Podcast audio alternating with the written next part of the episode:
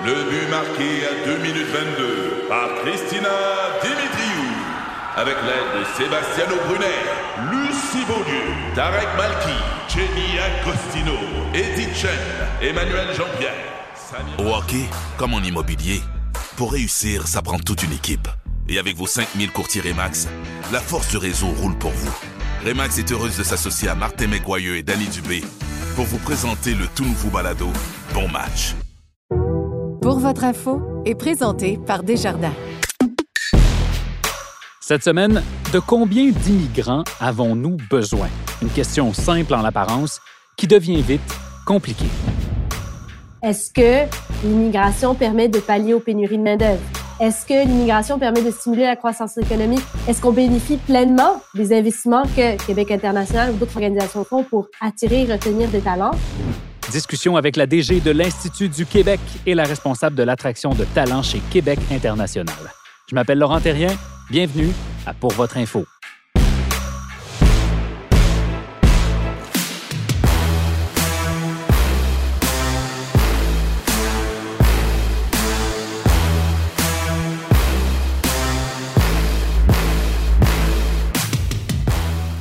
Bonjour à tous. Le constat est assez simple. On manque de monde. Et on va de plus en plus manquer de monde. Dans dix ans, il y aura davantage de décès que de naissances au Québec si on ne fait rien. Mais pas besoin de regarder dans dix ans pour voir les effets du ralentissement démographique. Pensez aux effets de la pénurie de main-d'œuvre. En ce moment, il y a un peu plus de 200 000 postes vacants au Québec. C'est énorme. C'est 6% des emplois qui ne sont pas comblés en ce moment. Alors, on fait quoi? Ben, L'immigration est très certainement une des solutions pour inverser en partie cette tendance-là, à condition de trouver les bonnes personnes et d'en accueillir le bon nombre. On va donc parler d'immigration cette semaine avec nos invités, la directrice générale de l'Institut du Québec, Emna Braham. Bonjour. Bonjour Laurent. Merci d'avoir accepté notre invitation. Emna, pour ceux qui ne connaissent pas l'Institut du Québec, je rappelle que vous êtes un organisme de recherche économique qui s'intéresse aux questions de finances publiques, au développement économique et aux questions de main-d'œuvre. Est-ce que j'en oublie? Exactement. Puis main-d'œuvre dans son sens large, donc l'éducation, la formation, l'immigration. Merveilleux. La directrice principale euh, responsable de l'attraction et de la rétention de talents chez Québec International est aussi avec nous. Janaïna Kamid, bonjour. Bonjour Laurent. Alors, Québec International, Janaïna, c'est, bon, peut-être pour, pour, ceux qui sont de Montréal, l'équivalent de Montréal International, donc l'organisme qui soutient le développement économique de la région de la capitale nationale, qui aide notamment les entrepreneurs à dénicher ces fameux talents-là à l'étranger. Vous les aidez à aller à la source trouver les bonnes personnes. Oui, effectivement, on est l'Agence de développement, de développement, économique pour la région de la capitale nationale et également pour la région de la Chaudière-Appalaches. Merveilleux. Emna, on va commencer avec toi cette discussion sur l'immigration, si tu veux bien. Euh, je me rappelle de la fameuse phrase de François Legault euh, dans la dernière campagne électorale qui disait euh, Il faut en accueillir moins, mais il faut en prendre soin. La question va être toute simple, mais je sais que la réponse est compliquée. Idéalement, il, il nous faudrait combien de gens par année de plus? Ben, je pense que c'est pas nécessairement la bonne question à poser parce que euh, moi, en tant qu'économiste, il y a plusieurs autres questions qui me semblent plus pertinentes. Par exemple, est-ce que l'immigration permet de pallier aux pénuries de main-d'œuvre? Ben oui, mais en partie. Il faut nuancer. Est-ce que l'immigration permet de stimuler la croissance économique? Oui, ça permet de grossir la tarte, mais pas nécessairement la part que chacun d'entre nous va avoir de cette tarte-là. Donc, est-ce qu'on bénéficie pleinement des investissements que Québec international ou d'autres organisations font pour attirer et retenir des talents? Ben, il y a aussi des enjeux là. Alors, moi, je pense qu'il y a plusieurs autres questions auxquelles on devrait répondre plutôt que combien d'immigrants est-ce qu'on a euh, réellement besoin? Parce que je t'écoute puis je me dis, euh, bon, le, chiffre, effectivement, fait l'objet de tous les débats. C'était 40 000. La presse disait qu'il faudrait plutôt 70 000. Le conseil du patronat disait eh ben, c'est plus de 100 000 qu'il nous faut. J'entends ce que tu me dis par rapport au fait que le chiffre en tant que tel n'est pas important, mais tu dis quelque chose de très important par ailleurs. Tu dis, euh, est-ce que ça permet de régler le problème de pénurie de main-d'œuvre? Oui, mais seulement en partie. Qu'est-ce que tu veux dire par là? Bien, euh, parce que il faut, il faut comprendre pourquoi est-ce qu'on a cette situation de, de pénurie de main d'œuvre. Puis, euh, en fait, il y a plusieurs causes. On a tous les ingrédients d'une tempête parfaite depuis plusieurs années. On a, oui, un vieillissement de la population qui était déjà bien avancé. Donc, en gros, c'est les la cohorte des baby boomers qui est très nombreuse, qui prend sa retraite petit à petit. Et ça, ça fait quand même qu'au Québec, on a 83 jeunes qui rentrent sur le marché du travail pour 100 personnes qui prennent leur retraite.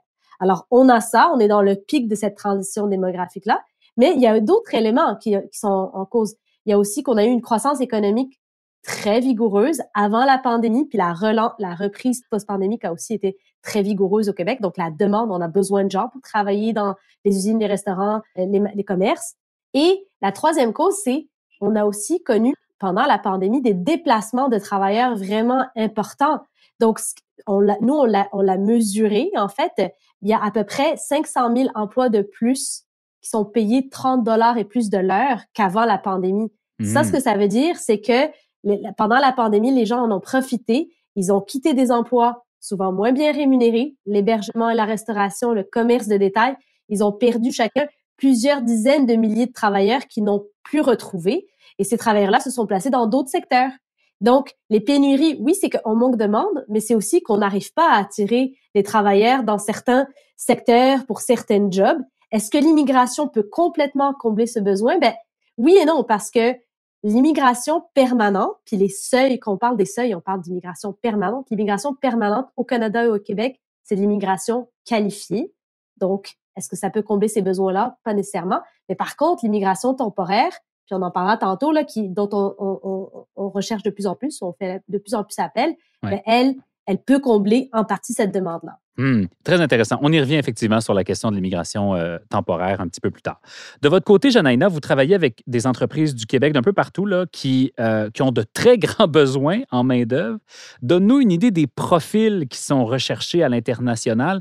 Qui est-ce qu'on veut venir euh, chercher pour venir travailler ici, s'installer ici?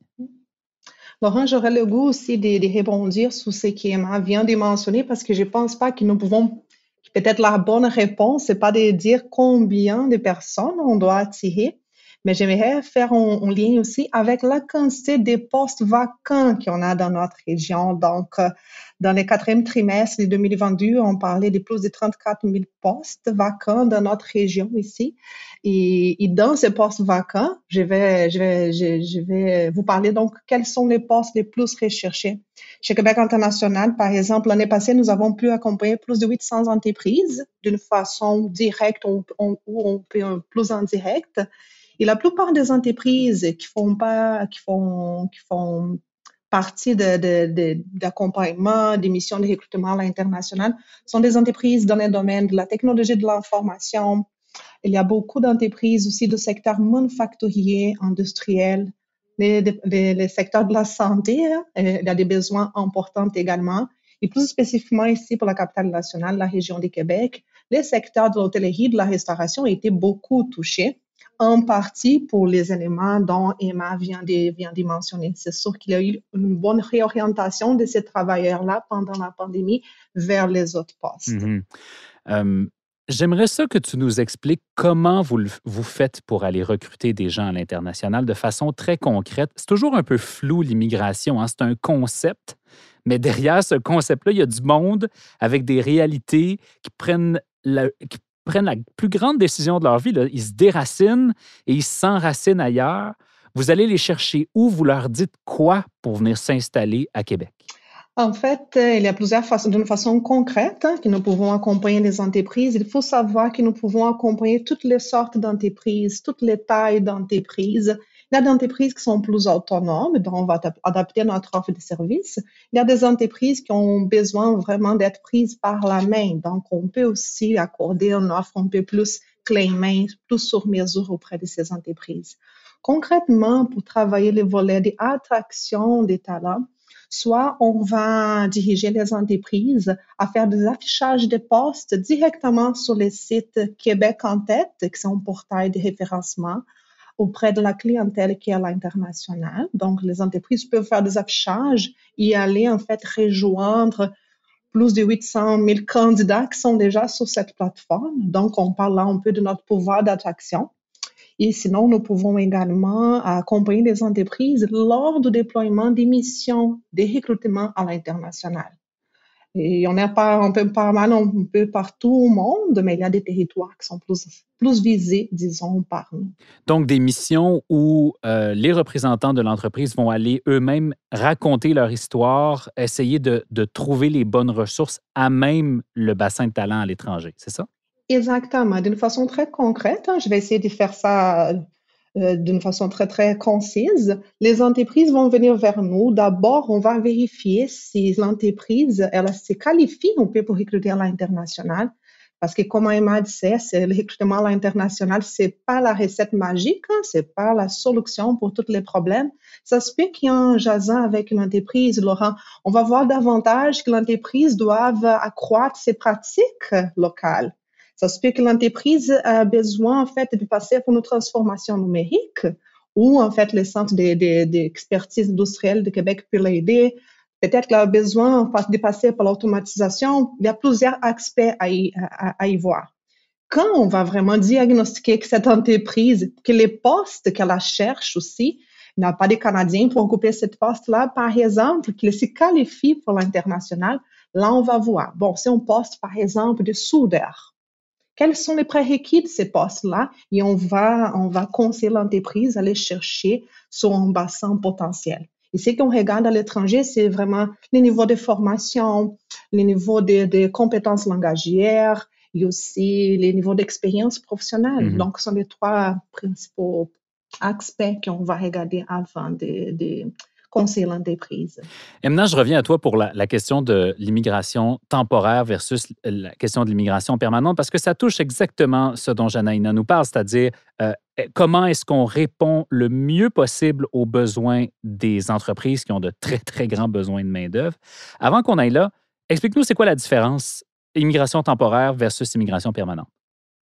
Oui, parfait. Bien, ce qu'il faut retenir, c'est que euh, au Québec comme au Canada, on a une planification euh, à chaque trois années. En fait, le gouvernement du Québec dépose un plan et dit combien de nouveaux résidents permanents est-ce qu'il veut accepter dans l'année. Puis c'est ça le fameux seuil dont on parle le plus souvent. Il a été euh, à 50 000, rabaissé à 45 000, puis remonté petit à petit à 50 000. Puis là, on a comme un rattrapage de la pandémie à faire. Donc, on euh, a accueilli 62 000 personnes en 2022 comme résidents permanents. Donc, ça, c'est des gens qui ont reçu leur carte de résident permanent. Ils peuvent vivre, travailler au Canada euh, de manière euh, sans, sans, limite de temps. En, parallèle de ça, on a les résidents temporaires. Alors ça, c'est très hétérogène. En fait, c'est plein de mondes très différents qu'on retrouve dans ce groupe-là. On a les étudiants étrangers qui travaillent de plus en plus. Puis depuis euh, novembre dernier, je pense, euh, ils ont même plus besoin de déposer euh, une demande supplémentaire. Dans le sens, si tu viens pour travailler ici au Québec, tu peux travailler à temps plein aussi en même temps, à temps partiel ou, ou l'été. Est-ce que ça, aussi, ça inclut aussi les travailleurs temporaires? Alors, ça va du très peu qualifié, les travailleurs dans le secteur agricole, par exemple, à des travailleurs dans le secteur de l'intelligence artificielle. Puis ça, en général, c'est des travailleurs que ou bien un employeur est allé chercher et recruter à l'international puis a fait venir avec un visa euh, temporaire, ou bien c'est des gens qui sont passés d'un statut à l'autre. Donc, par exemple, on compte beaucoup d'étudiants qui, après avoir fait leurs études, ils peuvent faire une demande de visa post-diplôme, donc pour continuer à travailler. Donc, c'est un groupe très hétérogène. Puis, ce qu'il faut retenir, c'est qu'il y a vraiment eu un changement de paradigme dans les dernières années et on accueille beaucoup plus de résidents temporaires qu'on le faisait avant. Alors, si on focus sur le 62 000 nouvelles personnes qui ont eu une carte de résident permanent, ben, en parallèle, on a accueilli 86 000 travailleurs temporaires. Hmm. Donc, ce, qu'il faut retenir, je pense, c'est que le seuil dont on parle souvent, il est de moins en moins représentatif du ben nombre de nouvelles personnes qui sont vraiment arrivées sur le territoire. Pour la raison donc, que je viens d'expliquer. Puis la deuxième raison, c'est que parallèle de ça, c'est qu'on est en train de passer un peu à une immigration en des étapes où on vient comme résident temporaire parce que c'est plus facile, parce qu'il y a un employeur qui vient nous rechercher, puis après, on fait notre demande de résidence permanente. Donc là, même dans le seuil dont on parle, le 62 000, il y a 28% de personnes, c'est pas des nouvelles personnes qui arrivent sur le territoire. C'est des gens qui sont déjà ici, qui travaillent ou qui étudient et qui ont simplement changé de papier. Moi, la question que je me pose, c'est est-ce qu'on n'est pas en train de créer là deux classes d'immigrants, si tu veux, c'est-à-dire euh, les immigrants de plein droit qui arrivent avec un statut euh, de, résident et les immigrants temporaires? Est-ce qu'il n'y a pas un risque de dérapage là? Ben, il y a plusieurs enjeux à considérer. Euh, D'une part, c'est que ben, il faut comprendre que c'est compréhensible qu'on fasse appel à des travailleurs temporaires parce que, comme on l'a dit tantôt, la demande des employeurs, elle est importante. Là, on a eu de la croissance, on cherche des travailleurs, il y a, beaucoup de départs à la retraite. Et en même temps, les seuils sont restés relativement limités et donc, euh, on va, on se tourne vers la, les, les, les, travailleurs temporaires parce que, rappelons-le, il n'y a pas de seuil. En fait, il n'y a pas de maximum de travailleurs temporaires qu'on peut accepter chaque année. Donc, c'est long, c'est cher, puis Jenaïna va sûrement en parler, mais euh, mais il n'y a pas de seuil, donc on, on, se tourne vers eux. Mais les défis sont nombreux. Un, on peut pas planifier. Donc, si on dit que les immigrants, ben oui, ils contribuent en travaillant, mais ils utilisent aussi des services publics, euh, ils ont besoin de garderie pour leurs enfants, de services de santé, etc. Si on ne planifie pas cette, cette euh, immigration-là, ben, est-ce qu'on peut se retrouver avec euh, des enjeux de, livraison de, services aux citoyens. Mais je pense au logement aussi. On manque de, à un certain point, il faut, faut que ces gens-là vivent quelque part.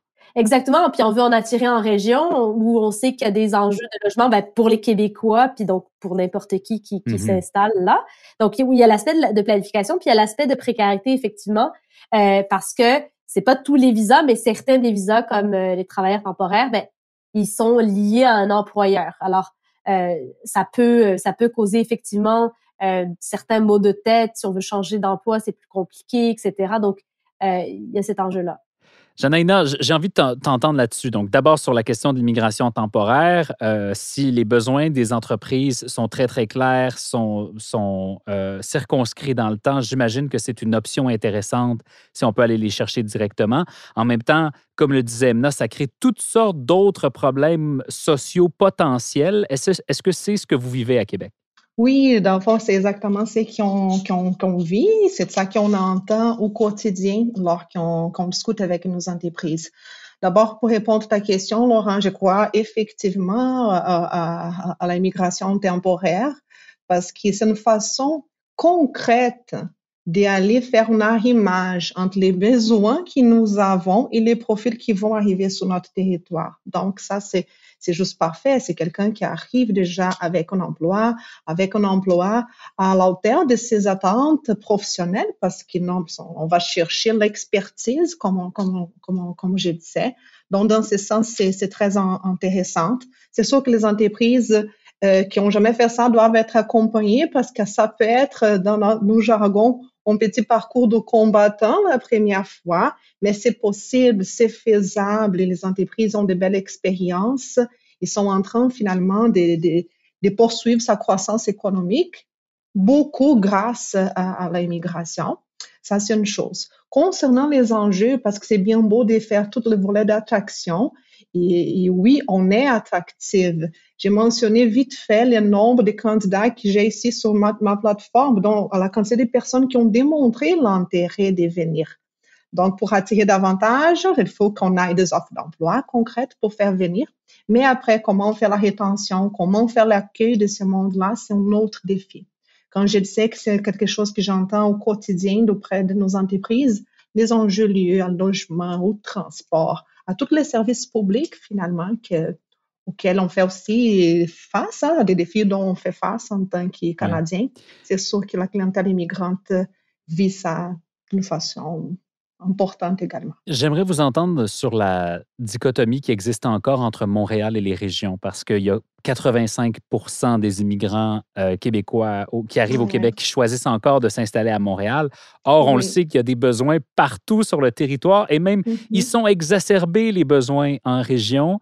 Pourquoi est-ce que les régions du Québec ne réussissent pas à, à se rendre plus attirantes pour la, la communauté immigrante?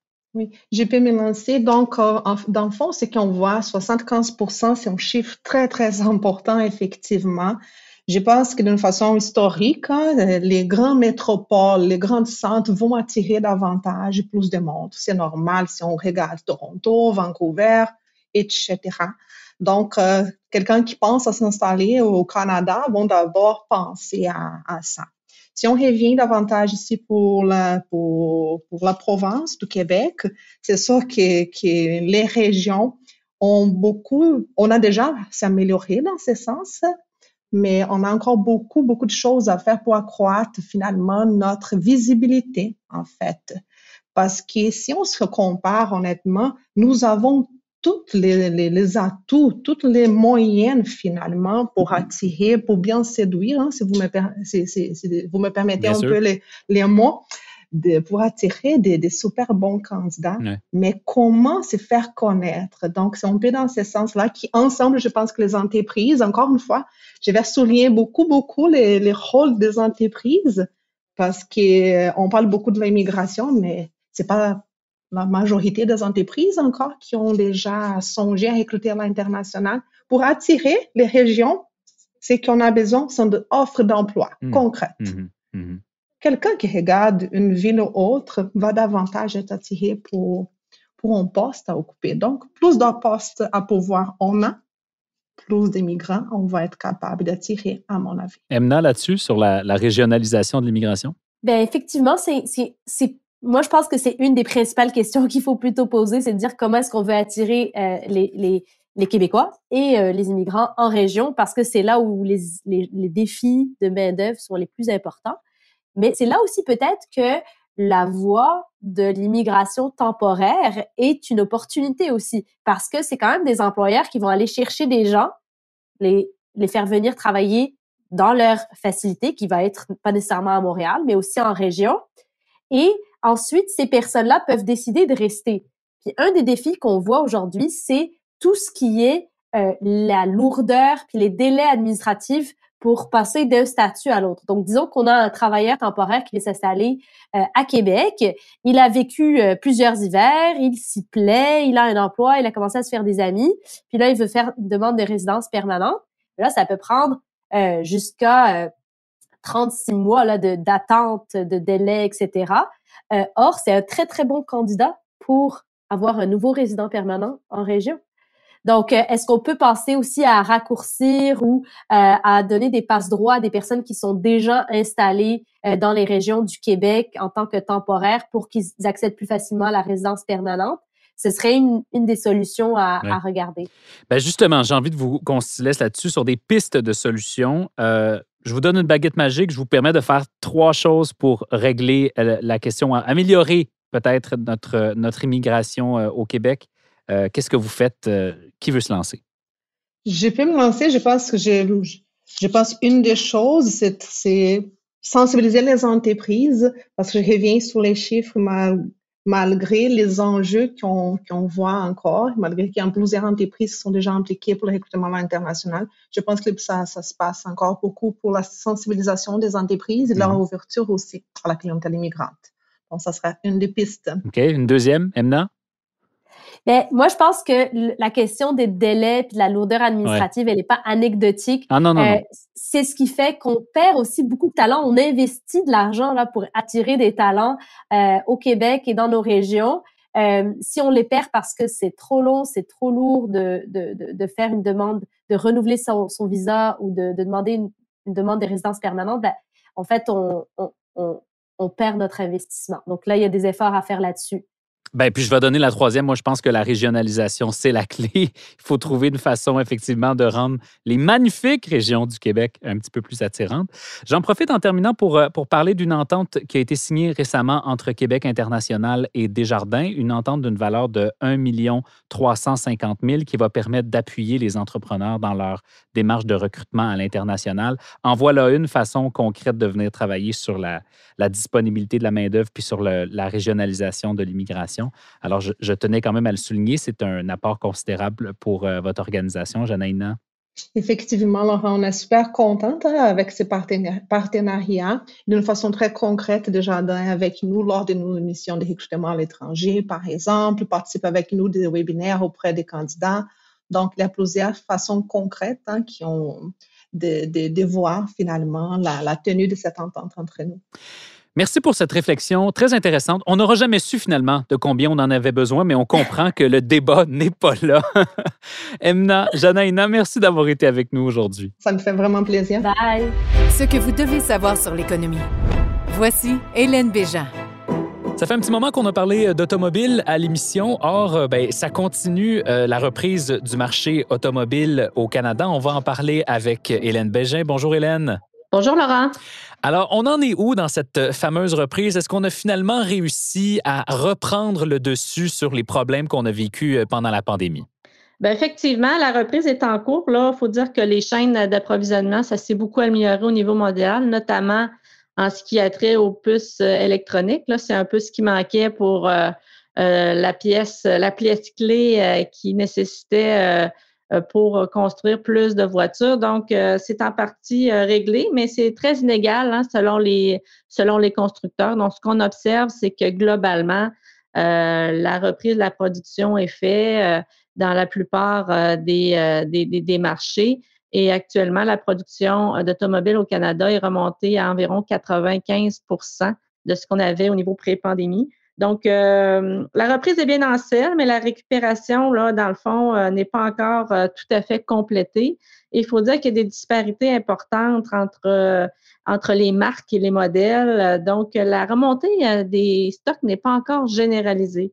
Euh, ce que ça amène, c'est que du côté des voitures à essence, euh, la disponibilité s'améliore de façon quand même importante.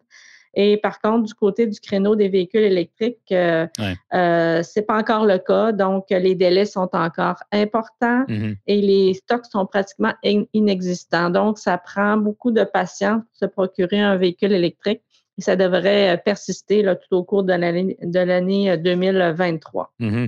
Je confirme, moi j'attends toujours depuis un petit peu plus qu'un an là, mon véhicule électrique, puis on m'a dit euh, récemment qu'il faudrait que je sois encore un petit peu patient pour la suite. je veux qu'on parle des prix, Hélène, parce que bon, on avait vu une flambée des prix sur, sur tous les marchés, là, les véhicules neufs, mais aussi les véhicules usagés. Est-ce que la, la, flambée des prix des dernières années va maintenant faire place à une petite baisse des prix? Bon, ça dépend si on se situe du côté du neuf ou de, l'usager. Euh, du côté des véhicules neufs, on a vraiment assisté à une flambée des prix euh, pendant la pandémie. Avec la meilleure disponibilité des véhicules, les prix continuent d'augmenter, mais à un rythme beaucoup moins rapide. Donc, euh, ceci dit, c'est quand même c'est quand même une amélioration de ce côté-là. On ne s'attend pas à ce que les prix baissent, hein, parce que on sait que les prix de la plupart des composantes ont énormément monté. Donc, euh, ça fait en sorte que les véhicules euh, vont continuer d'être quand même assez dispendieux, mais euh, dans le fond, la, forte période d'accélération des prix est terminée. Donc, on se, on se, retrouve avec des prix qui augmentent un peu plus modérément, si on peut dire. Par contre, du côté des véhicules d'occasion, on sait que la demande avait été très forte pendant la pandémie du fait qu'il y avait moins de véhicules neufs de disponibles. Ah Maintenant que celle-ci s'est accrue, eh bien, il y a une, partie de la demande du côté des, des véhicules d'occasion qui est moins au rendez-vous. Ceci dit, euh, dans le fond, la disponibilité des véhicules d'occasion euh, s'est améliorée et ça fait en sorte que de ce côté-là, les prix ont commencé à, diminuer. Euh, selon le magazine Auto Hebdo, le sommet des prix aura été atteint du côté des véhicules usagés en juin 2022.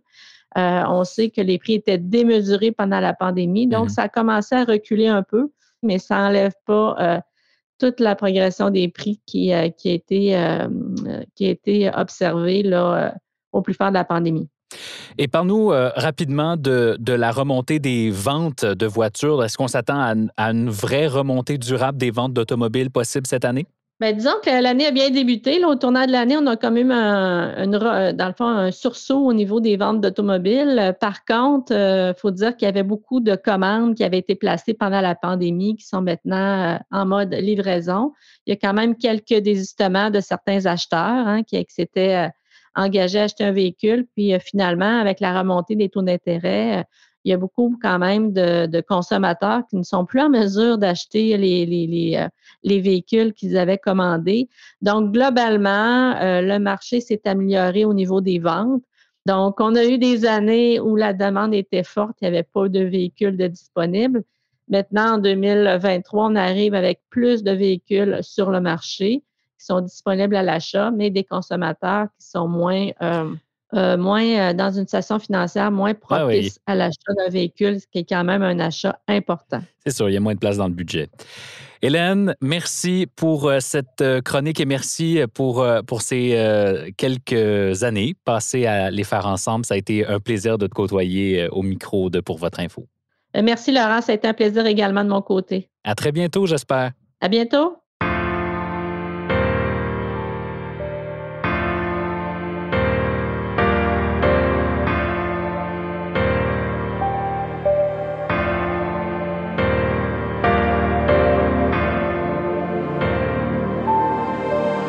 Voilà, c'est tout pour nous cette semaine. Pour votre info est un balado indépendant présenté par Desjardins. Notre recherchiste est Philippine de Tinguy et nos épisodes sont enregistrés au studio Edgar à Montréal. Notre technicien est Steve Cordeau. Tous nos épisodes sont disponibles sur C23, la plateforme balado de Cogeco Media, ainsi que sur Spotify, Apple Podcast et partout où vous retrouvez vos balados. Je m'appelle Laurent Terrien. Merci d'avoir été avec nous. On se reparle la semaine prochaine.